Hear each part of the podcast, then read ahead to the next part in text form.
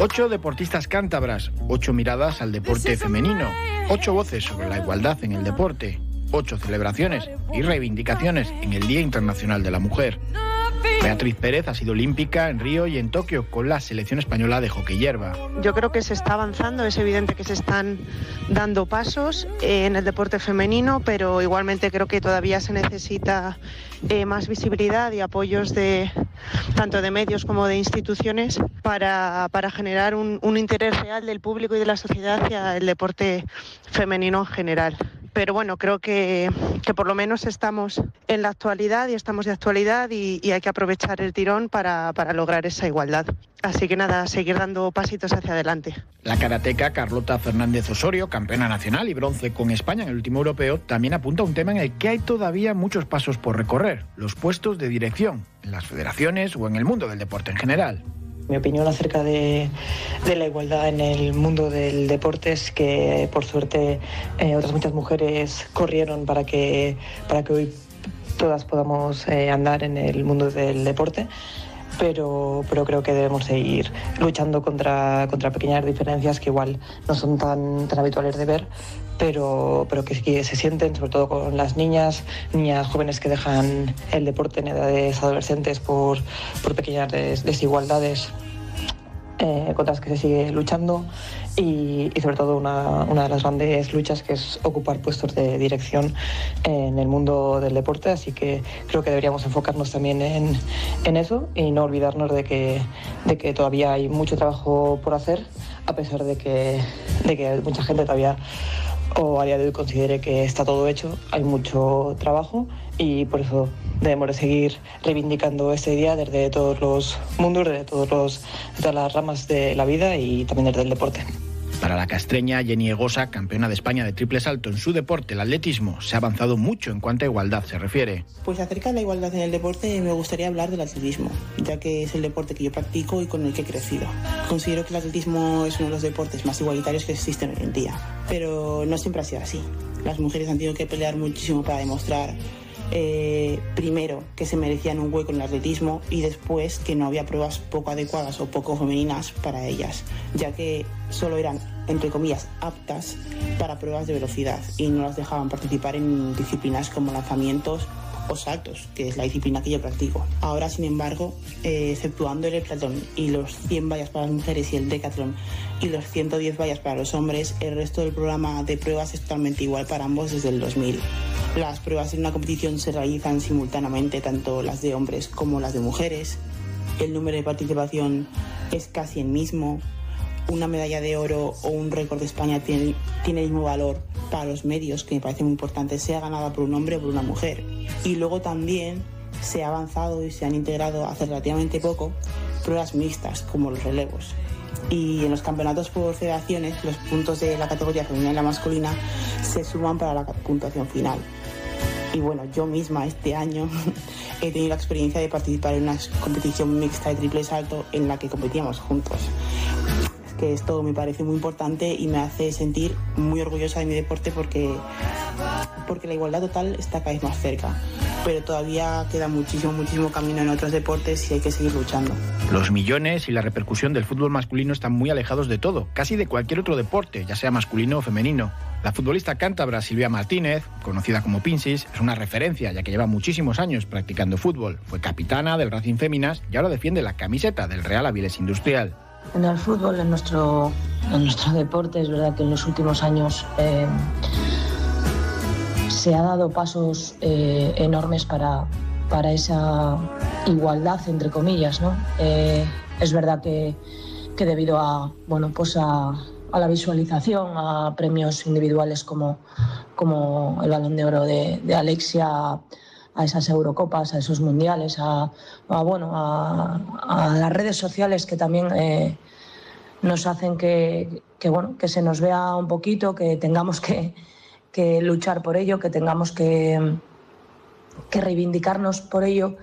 Y es por eso por lo que también eh, eh, tanto el fútbol femenino como el fútbol sala femenino eh, en los últimos tiempos pues ha crecido bastante. ¿no? claro ejemplo, movimiento por redes para que se cree por primera vez un, un mundial femenino de fútbol sala y que, y que al final, por fin, después de muchísimos años, y décadas, vamos a hablar, eh, pueda haberlo, ¿no? Eh, en comparación con, bueno, como ya sabemos, con el fútbol sala masculino, que, que, sí que lo hay hace muchísimos años. Pero bueno, es un camino largo, es un camino que sabemos que, es muy difícil llegar a, a esa igualdad, eh, pero sí que es verdad que, que, que, en los últimos años, pues esa visualización, esos patrocinadores, esas iconos, estrellas, eh, como queramos llamar, llamarlo, pues hacen que, esté en auge, que, que podamos eh, crecer, que estamos creciendo y, bueno, ese es el camino, pero aún queda muchísimo para, para llegar a esa igualdad que creo que, que nunca se llegará, pero eh, nosotras seguiremos trabajando para, para ello. Es también fútbol, pero sala, y entonces todo cambia. No hay ya tanto dinero ni tanta visibilidad. Sandra Buzón es una cántabra que defiende la portería del pollo pescamar gallego la máxima categoría y de la selección española. Creo que el deporte es un derecho fundamental que evidentemente tiene que ser igualitario. ¿Qué es para mí igualitario? Para mí igualitario es eh, equiparar ambos sexos en cuanto pues, a oportunidades, visibilidad, facilidades, condiciones y bueno, creo que sobre todo en cuanto al respeto. ¿no? Evidentemente Creo que la situación ha mejorado en los últimos años. Creo que parte de eso es porque estaba la situación muy mal. Quizás no porque haya mejorado todo lo que tiene que mejorar.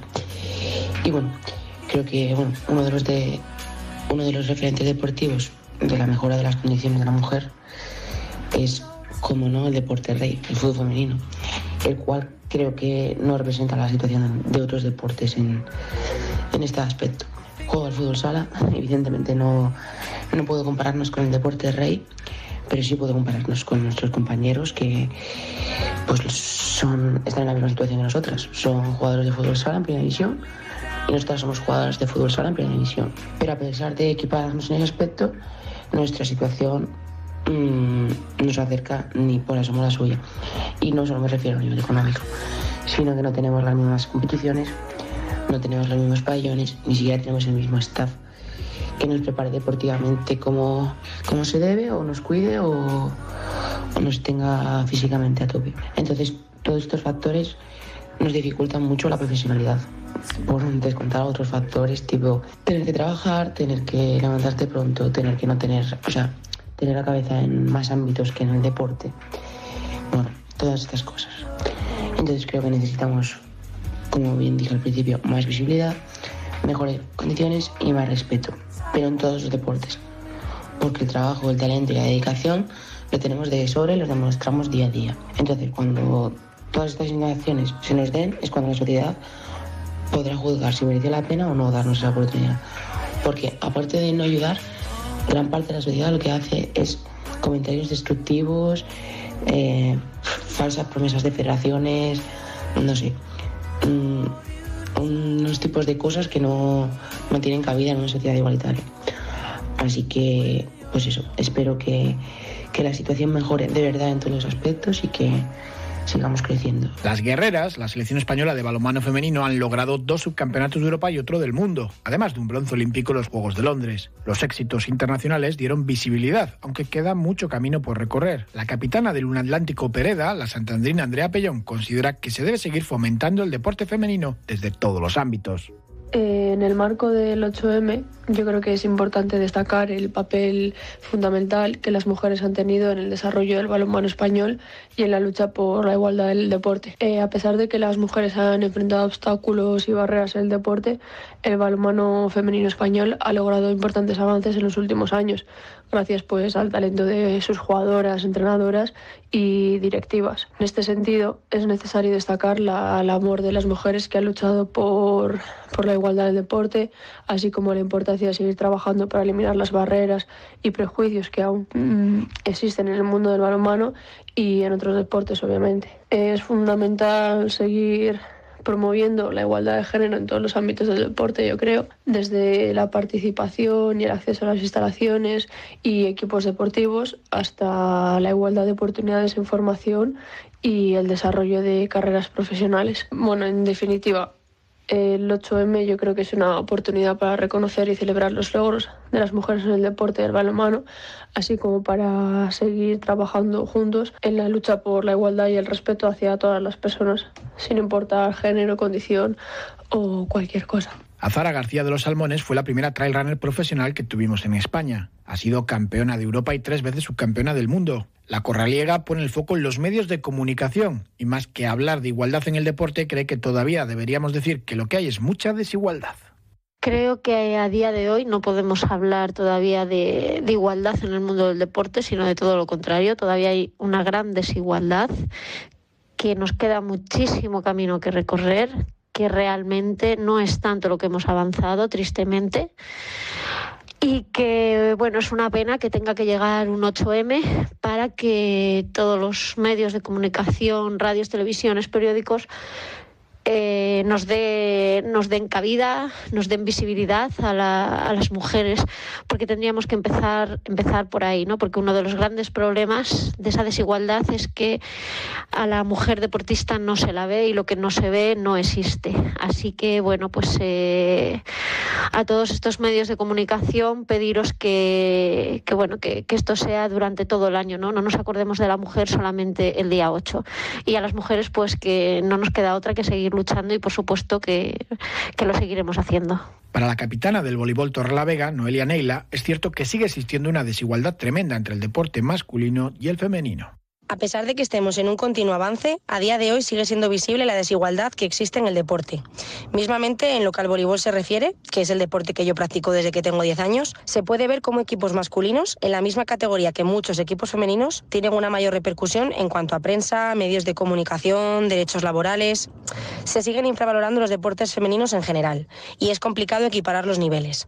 Por suerte, cada día se tiene más conciencia de ello y ojalá lleguemos a vivir el día en que exista un equilibrio, que estoy seguro de que ese día va a llegar. Y seguro que ese día terminará llegando, aunque todavía parece que la línea de meta está muy muy lejos. Si algo nos enseña el mundo del deporte es que siempre, siempre hay que seguir peleando.